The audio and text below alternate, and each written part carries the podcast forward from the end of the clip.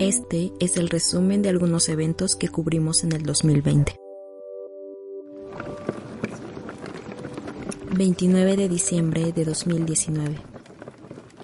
Estamos en el caracol torbellino de nuestras palabras, en el segundo encuentro de mujeres que luchan al que nos convocaron desde las montañas del suroeste mexicano nuestras compañeras zapatistas para hablar de la violencia contra las mujeres, lugar donde se han congregado mujeres de diferentes partes de Latinoamérica y México, mujeres que desde sus trincheras luchan contra la violencia hacia nosotras, las mujeres diversas.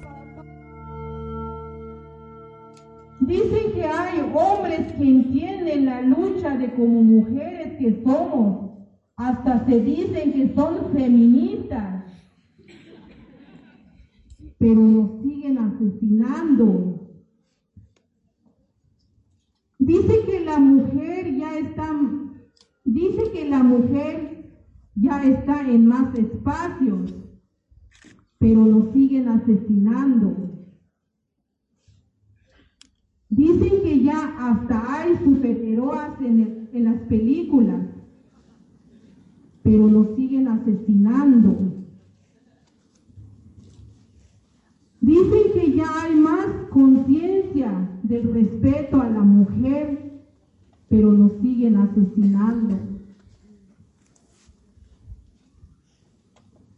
Cada vez más asesinadas cada vez más brutalidad, cada vez más saña, coraje, envidia y odio, y cada vez más impunidad. O sea, que cada vez más machos que no se castiguen, que siguen sin pena, como si nada como si asesinar a una mujer, desaparecerla, explotarla, usarla, agredirla, despreciarla, es cualquier cosa. Nos siguen asesinando y todavía nos piden, nos exigen, nos ordenan que estemos bien portadas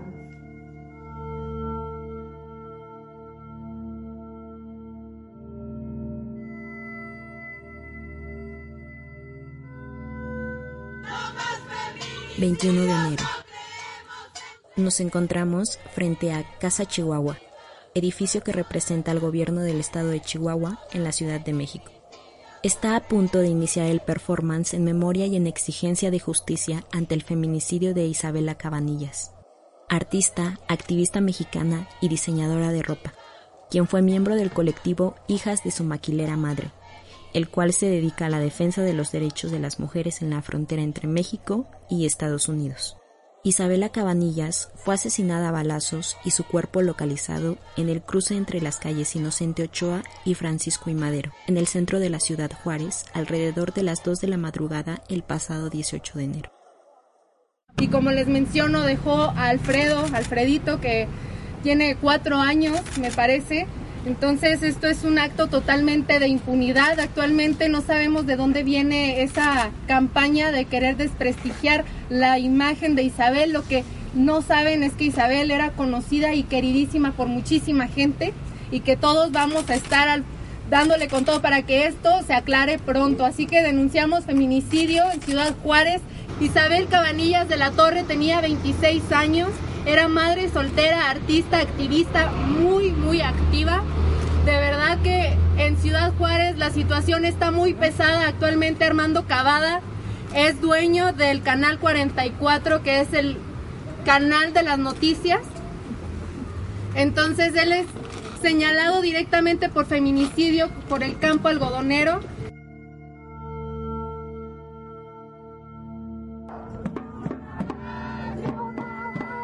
8 de marzo. Son las 12 de la mañana. Estamos en el Palacio Municipal de Ciudad Nezahualcóyotl. Está terminando el mitin después de la marcha dentro del municipio. Vamos camino al Monumento a la Revolución, donde se convocó a tomar las calles principales de la Ciudad de México para protestar contra la violencia de género. Hoy es el Día Internacional de la Mujer.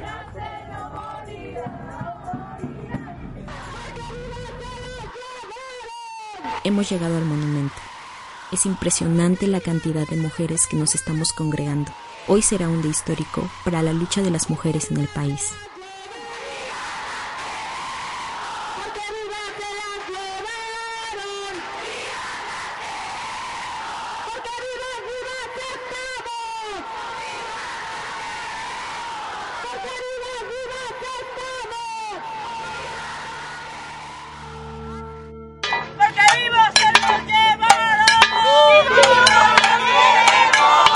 De junio. Nos encontramos frente a Palacio, donde la Brigada Nacional de Familiares de Desaparecidos desde el día jueves 4 de junio han mantenido un plantón en contra del recorte del 75% a la Comisión Ejecutiva de Atención a Víctimas, la cual es fundamental para seguir con su proceso de búsqueda de justicia y procurar su seguridad. Hemos platicado con niñas y madres, en su mayoría provenientes de diferentes estados del país, quienes nos han narrado las dificultades que enfrentan con la nueva normalidad ante la emergencia sanitaria por COVID-19, que ha paralizado sus labores de búsqueda y que se ven aún más amenazadas con el recorte presupuestal. Nosotros nos merecemos memoria, verdad y justicia y el derecho a no repetición. 5 de junio acaba de iniciar la manifestación en exigencia de justicia para Giovanni López, ciudadano asesinado en Jalisco por policías de ese estado, como resultado de un arresto por 10 policías municipales ante la supuesta negativa de portar cubrebocas. No somos más de 80 personas y la policía capitalina se empieza a replegar con exceso de violencia. Están llegando cientos de policías tratando de encapsular a manifestantes y medios acaban de golpear a una manifestante entre varios policías.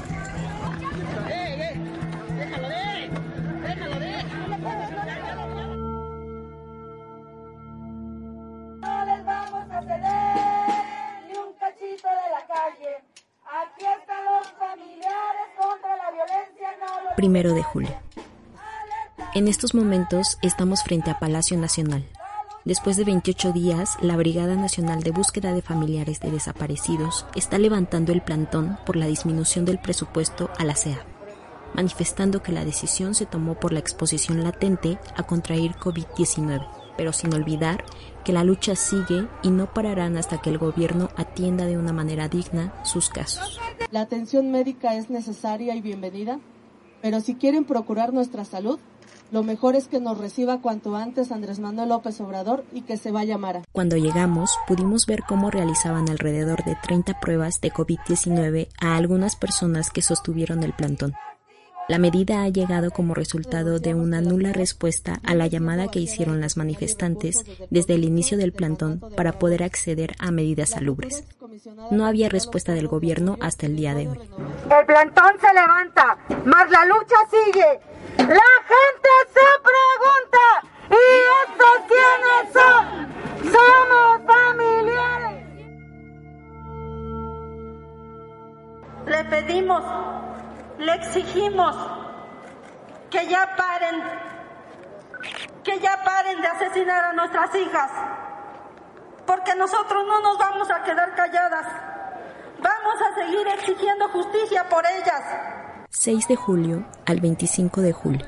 Hoy se cumplen 20 días del plantón afuera de Palacio Nacional de familiares de víctimas de feminicidio, quienes continúan sin recibir respuesta del presidente. Durante estos días han denunciado acoso e intimidación por parte de autoridades y civiles. En unos minutos se llevará a cabo la proyección de dos documentales sobre feminicidio, titulados Que se quede conmigo tu esencia y Bajo Juárez. El primero retrata la lucha de la señora Lidia Florencio, madre de Diana Velázquez Florencio, quien fue encontrada sin vida el 7 de julio de 2017 en Chimalhuacán, Estado de México. A tres años de su feminicidio, no hay responsables. De nuestra lucha, pero también un fragmento de, de todo este dolor que sentimos como familia, de toda la ausencia que quedó no estar Diana, vamos a seguir exigiendo justicia por todas nuestras hijas asesinadas. Le decimos al, al presidente que sí hay feminicidios en México, que sí nos están asesinando.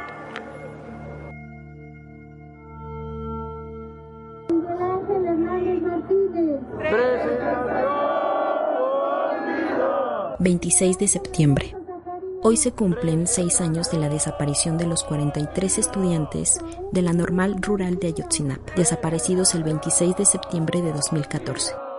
A través de la mañanera, Obrador anunció que en los siguientes días se girarán órdenes de aprehensión contra militares presuntamente involucrados en su desaparición.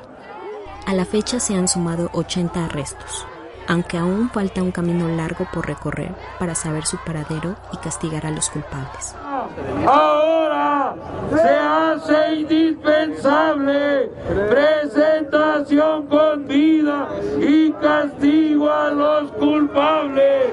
La manifestación había estado transcurriendo de forma pacífica, hasta que elementos de policías y algunos grupos de manifestantes tuvieron enfrentamientos.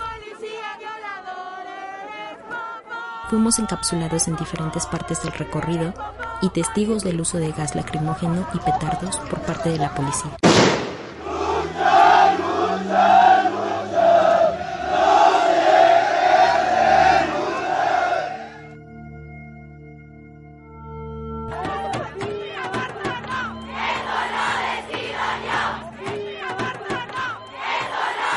...28 de septiembre...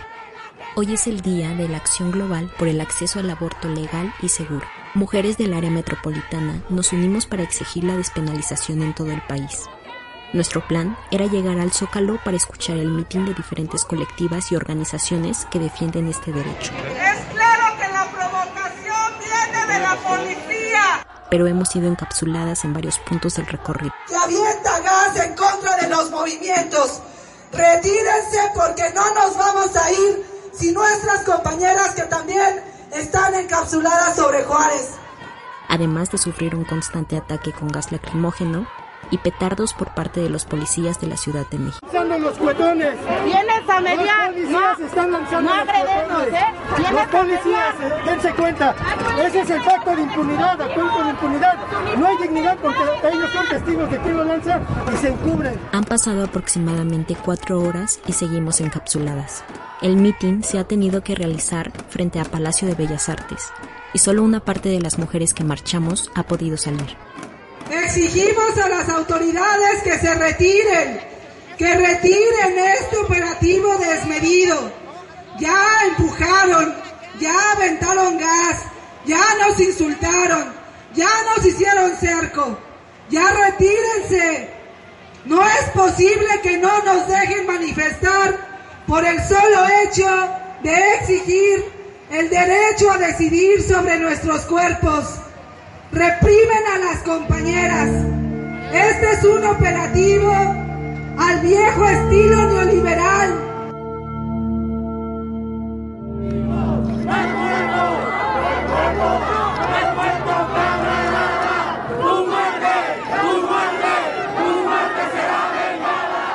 ...2 de octubre.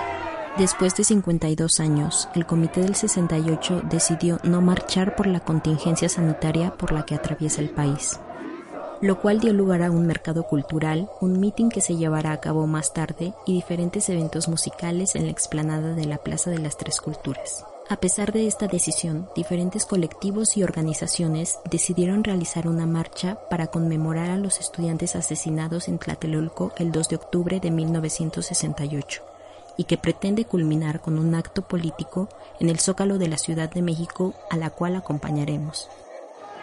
Hemos sido encapsulados antes de cruzar al Palacio de Bellas Artes. Esto se está desencadenando en enfrentamientos con policías. Llevamos tres horas rodeados por policías de la Ciudad de México. La Brigada Humanitaria Marabunta ha buscado un trato con la policía para que nos dejen caminar hacia algún metro. Estamos a punto de llegar a la Plaza de las Tres Culturas y nuevamente se están dando fuertes enfrentamientos entre manifestantes y policías.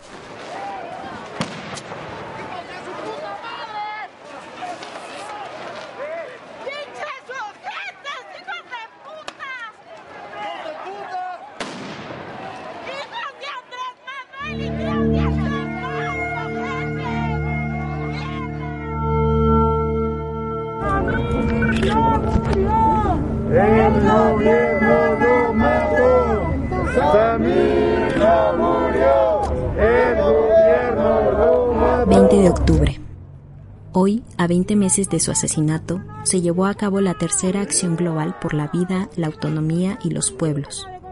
Colectivos, organizaciones y ciudadanos están realizando una ofrenda y protestan frente a su monumento, que se encuentra instalado en la plancha del Zócalo de la Ciudad de México.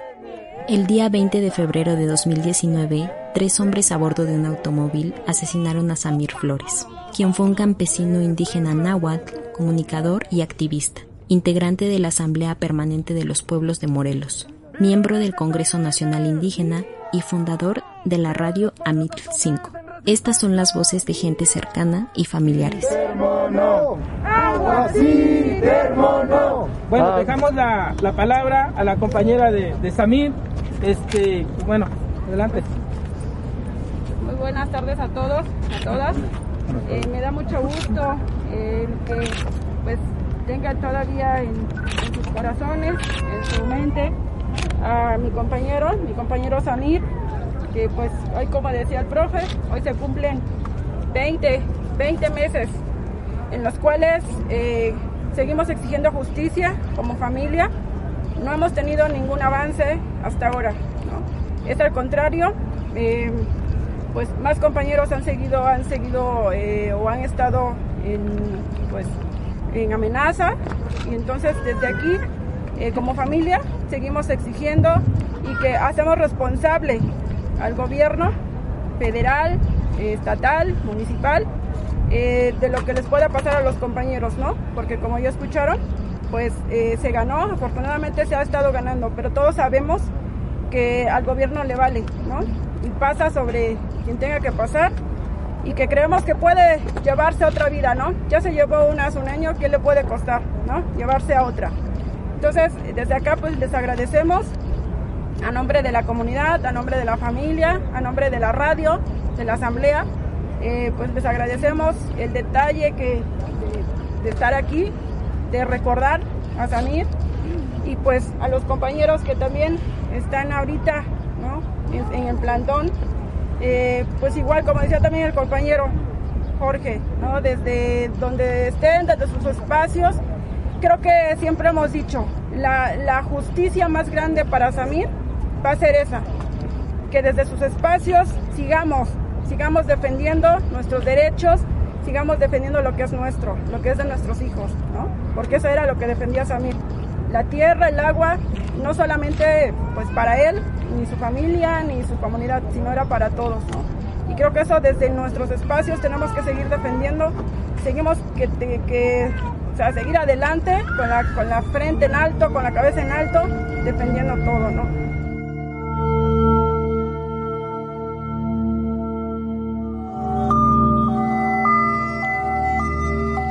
22 de octubre. Nos encontramos frente al Senado de la República, donde se encuentra instalado el plantón de familiares víctimas de desaparición. Nos comentan que el día de ayer en una sede alterna al Senado de la República se aprobó con 65 votos a favor, 51 en contra y dos abstenciones el dictamen que elimina los 109 fideicomisos públicos, incluyendo el fideicomiso para la protección de personas defensoras de los derechos humanos y periodistas, y la eliminación de los recursos del Fondo de Ayuda, Atención y Reparación Integral, FARI, lo cual deja a miles de víctimas desprotegidas sin tener claro qué es lo que pasará con sus procesos de búsqueda de justicia. Vamos a llegar más. No vamos a permitir que los tengan aquí cercados. Queremos que la sociedad y todo el país se dé cuenta cómo quieren pasar el fideicomiso. Han recibido intimidación y violencia de las autoridades, llegando al grado de que el día de ayer por la madrugada, un grupo de granaderos llegó a querer quitarlos con uso de violencia y sin importarles que hubieran niños, niñas y adultos mayores. Guerrero, compañeros de Zacatecas, hay que mantener la calma.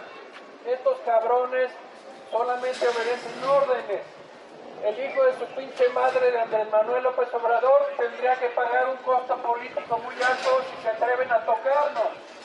Hay que tomar video de lo que hagan estos antibotines que la idiota de Claudia Sheinbaum dijo que ya no existe cuerpo de granaderos en la Ciudad de México. Estos ojetes que están aquí enfrente mío son pueblo, pero son pueblos desplazados, son capaces de golpear a sus hermanos de clase.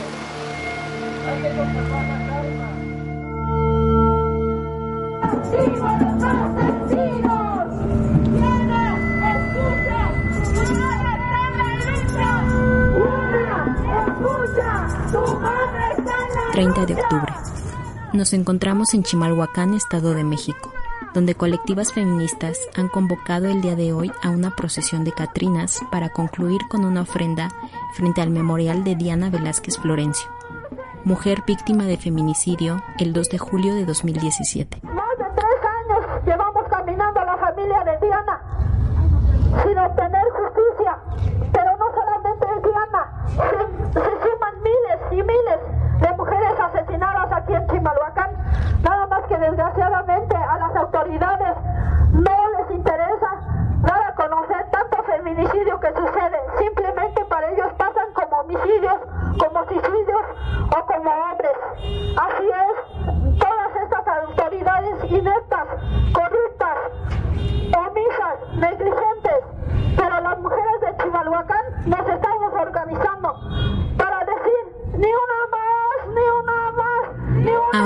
Ubicados en la entrada del Centro de Justicia del municipio, donde se está comenzando a colocar la ofrenda a Diana y a otras víctimas de feminicidio.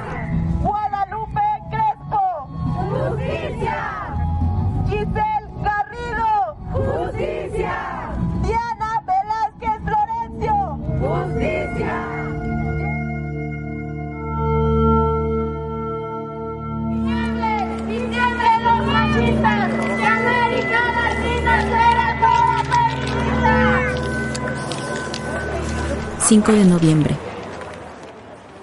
Hoy se cumplen 1095 días de la última vez que vieron a Pamela Gallardo, desaparecida en el Ajusco. Familiares, colectivas feministas, amigas y amigos e integrantes del colectivo Hasta Encontrarle Ciudad de México, el cual fundó su mamá, María del Carmen Volante Velázquez, se está colocando un contador de días con una estructura que tiene su fotografía frente al búnker de la Fiscalía General de Justicia de la Ciudad de México, como forma de protesta ante la falta de avances en las investigaciones. Carmen declaró que no se cansará de buscarla, ni a todas y todos los que nos hacen falta. Es un dolor inmensamente grande a estos tres años de la desaparición de Pamela, como de muchas madres que seguimos en esta lucha por una justicia y verdad. ¿Dónde quedó Pamela? ¿Dónde está Pamela? Y seguiremos en la lucha mientras que Dios me permita vivir para seguirla buscando. Gracias a todos y a todas por estar aquí, por seguir el caminar de esta madre, por una justicia y verdad y localización de Pamela Gallardo Volante.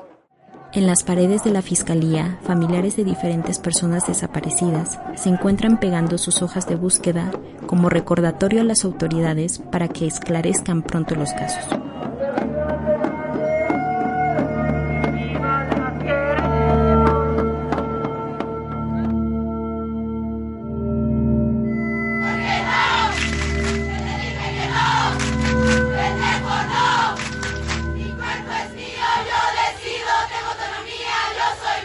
25 de noviembre. En el marco del Día Internacional de la Eliminación de la Violencia contra la Mujer, mujeres de diversas disidencias del área metropolitana y algunos estados de la República nos estamos congregando en el Monumento a la Revolución para marchar por la alza de feminicidios y violencia hacia la mujer, en respuesta a la nula atención y participación de justicia por parte del Estado. La marcha se presentó sin incidentes, pero al llegar a la explanada del Zócalo capitalino, iniciaron las confrontaciones entre manifestantes y policías. En estos momentos está llegando el despliegue grande de granaderos y policías que nos quieren encapsular. Hay un uso desmedido de gas lacrimógeno y petardos por su parte.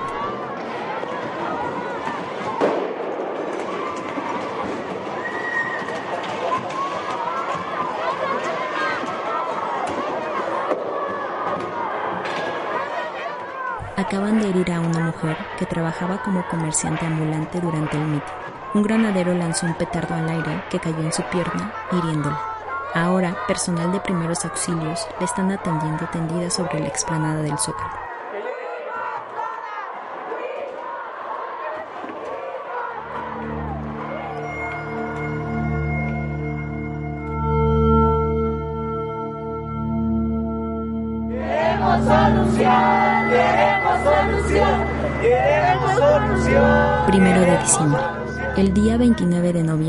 2019, Leonel Baez, Jesús Reyes y Ángel Ramírez, trabajadores de Sanborns Lindavista, al salir de su turno, desaparecieron. A un año de este suceso, sus familiares se encuentran protestando frente a la Fiscalía General de la República para exigir a las autoridades el debido proceso para poder encontrarlos con vida y para invitar a cualquier persona que tenga información de ellos a brindar información que ayude a localizarlos. Fiscalía, te lo pido, por favor, danos una respuesta. No sabes lo que sentimos. La familia, hermanos, si me estás escuchando, regresa. Me hace mucha falta, hermano. Estas son algunas de las palabras que están dirigiendo a las personas que pasan por la Estamos fiscalía. aquí para pedir por ustedes y no vamos a dejar de seguir luchando hasta encontrarlos. Yo sé que ustedes también están con la desesperación de volver nuevamente a nuestras casas. Anarquistas contra la guerra, anarquistas contra el capital, anarquistas contra el fascismo y el terrorismo. 28 de diciembre. Activistas están manifestando el día de hoy frente a la Fiscalía de Investigación Territorial de la Alcaldía Cuauhtémoc en protesta por un segundo citatorio entregado a una activista trans de la colectiva Resistencia Queer ante acusaciones falsas que le imputaron sin siquiera estar en el lugar del suceso. En estos momentos iniciarán a leer un comunicado. Agosto 2020, Ciudad Monstruo, México. Ahí estuvimos. Hace un año el caos respiraba en la ciudad. Gritamos con nuestras compañeras de lucha y hoy alzamos el rostro para decir que fuimos nosotras. Fuimos el glitter rosa que llovió ese día, las revoltosas reescribiendo la historia de nuestra gente. El glitter vuelto símbolo de unidad, de verde y violeta agitándose con violencia para exigir justicia y su prolífera naturaleza que crea y procura que lo que será concebido como la caída del patriarcado. El mismo glitter que caía como maldición gitana contra el Estado, los policías, feminicidas y la transfobia. Con el fuego en la lengua, lengua de bruja, brillantina rosa, conjurada contra todo aquel que se atrevió a tocar a una de las nuestras. Somos todos aquellos que no son nombrados.